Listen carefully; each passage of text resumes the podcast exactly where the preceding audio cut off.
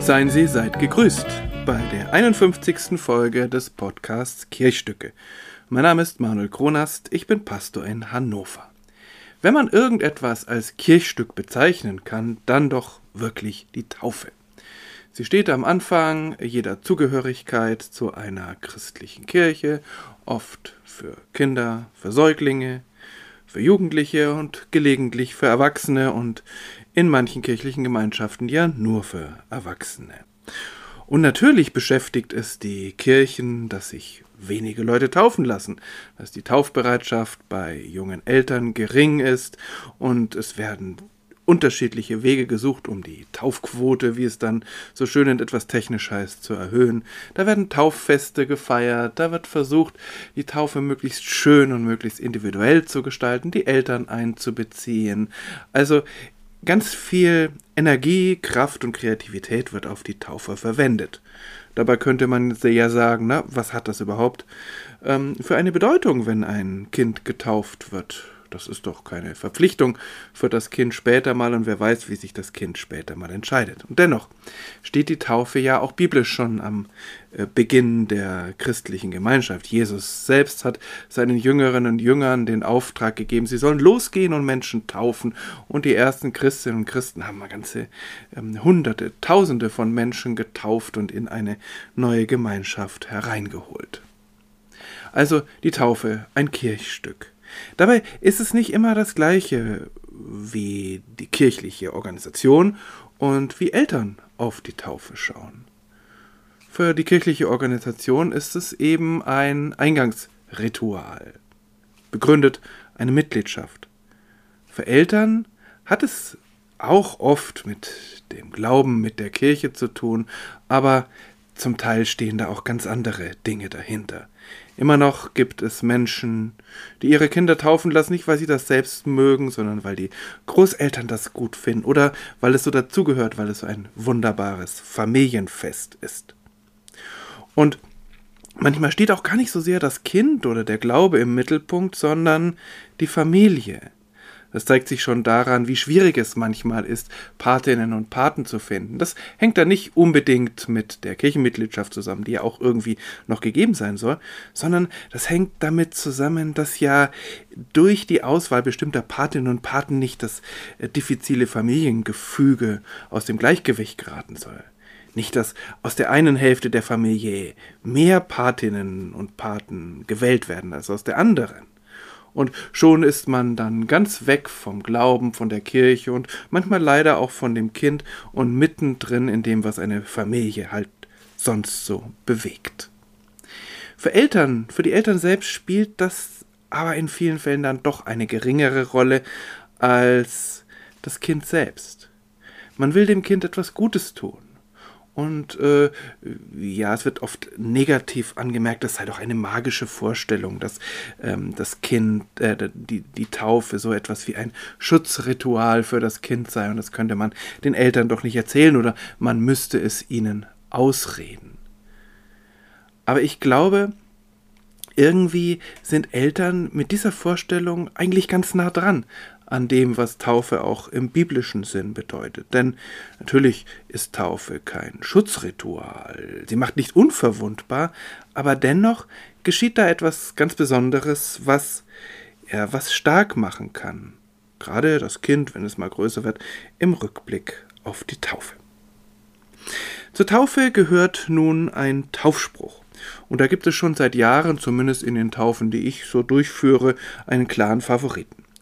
Denn er hat seinen Engeln befohlen, dass sie dich behüten auf allen deinen Wegen, dass sie dich auf den Händen tragen und du deinen Fuß nicht an einen Stein stoßest.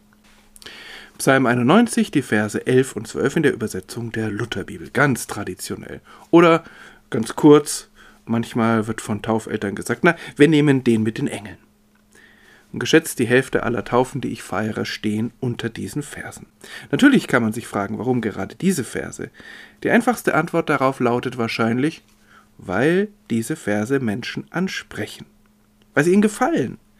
Und das lässt sich manchmal gar nicht erklären. Vielleicht hilft es ja bei der Auswahl, dass Engel daran vorkommen. Und auf Engel können sich auch Menschen einigen, die mit Glaube und Kirche sonst nicht so viel am Hut haben. Aber ich glaube doch, dass es tiefer geht, dass das nicht alles ist. Vielleicht liegt es auch daran, dass es einfach unglaublich positive Worte sind. Dieses Kind, das wir taufen, das ist geschützt, das ist behütet und begleitet. Da werden eigens Engel losgeschickt, um diesem Kind Steine aus dem Weg zu räumen. Das muss doch ein besonderes Kind sein. Nehmen wir mal den nächsten Vers im 91. Psalm noch dazu. Über Löwen und Ottern wirst du gehen und junge Löwen und Drachen niedertreten. Mit Ottern sind Schlangen gemeint, also ganz reale Gefahren für Nomadinnen und Nomaden. Und die jungen Löwen und Drachen, die dann folgen, sind mythologische Fabelwesen. Und damit wird das Kind irgendwie gestellt in eine Reihe mit den Superhelden der antiken Mythologie, Her Herakles und wie auch immer sie heißen. Und damit wird plötzlich das Kind selbst zur Akteurin, zum Akteur. Es wird nicht nur von starken Mächten geschützt, also von guten Mächten wunderbar geborgen, wie es bei Dietrich Bonhoeffer heißt, sondern es wird selbst aktiv. Ihm wird selbst Stärke zugesprochen. Du kannst etwas, du kannst die Welt verändern, sprechen ihm diese Verse zu. Auf der anderen Seite sind wir bei diesen Versen natürlich schon ziemlich nah an der Kitschgrenze, schon fast im Reich der Naivität. Aber diese Bilder kommen so stark, so eindeutig, dass klar ist, niemand nimmt das eigentlich wörtlich. Auch nicht die Eltern, die mir im Taufgespräch diese Verse als Taufspruch mit auf den Weg geben. Niemand, na, naja, fast niemand, glaubt, dass die Taufe unverwundbar macht und Superkräfte verleiht. Und trotzdem entfalten diese starken Bilder eine große Wirkung, eine so große Wirkung, dass sie als Taufspruch gewählt werden. Und es ist ja auch so, die Taufe verleiht zwar keine Superkräfte, aber Kräfte kann sie schon verleihen. Nicht durch das Ritual, dass also mit dem Wasser irgendwie eine Rüstung angelegt wird oder eine genetische Mutation äh, durchgeführt wird wie in einem Superheldenfilm. Nein, es ist das Versprechen, das dahinter liegt, dass Gott mitgeht. Und das Vertrauen darauf kann schon Kraft geben, wenn ich das Gefühl habe, auf den gewundenen und manchmal seltsamen und bedrohlichen Wegen des Lebens, da geht jemand mit, und zwar unwiderruflich, der lässt mich nicht los. Oder dass meine Eltern mich oder ich mich selbst diesem Gott anvertraut haben, der immer da ist. Das kann schon gegen den einen oder anderen kleinen Drachen helfen. Und dann die Engel. In der Bibel gibt es ja keine einheitliche Engeldarstellung. Was darin nicht vorkommt, das sind die niedlichen kleinen Raphael-Engel, die eine Zeit lang überall zu finden waren, sogar auf Schokoladentafeln. Die sind eine Erfindung der Kunstgeschichte. In der Bibel sind Engel oft gewaltige, mächtige Gestalten an der Spitze von Armeen mit Feuerschwertern in der Hand. Es gibt aber auch Geschichten von Engeln, die mitgehen und die von normalen Menschen nicht zu unterscheiden sind, die sich irgendwann als Engel zu erkennen geben. Aber zunächst einmal ist da kein Unterschied. Und wir kennen ja, oder ich hoffe, die meisten von uns kennen zumindest Menschen, die mit uns mitgehen und die von Engeln kaum zu unterscheiden sind. Womöglich, hoffentlich, begegnet der oder die Getaufte später einmal solchen Engeln. Und vielleicht kann dieser Vers auch anders gelesen werden. Als Auftrag an uns, füreinander Engel zu werden. Einander Steine aus dem Weg zu räumen und darauf zu achten, dass andere sicher gehen können. Dann ist dieser Taufspruch nicht nur ein Versprechen für das Kind, sondern auch ein Auftrag an die Menschen, die mit diesem Kind unterwegs sein werden. Vielleicht auch eine Selbstverpflichtung der Eltern, die dann sagen, ja, so welche Engel wollen wir auch sein. Und sie nehmen die Patinnen und Paten gleich mit. Wir wollen für dieses Kind da sein, ihm Steine aus dem Weg räumen, ihm das Leben leicht machen und gleichzeitig es seine eigenen Wege gehen lassen.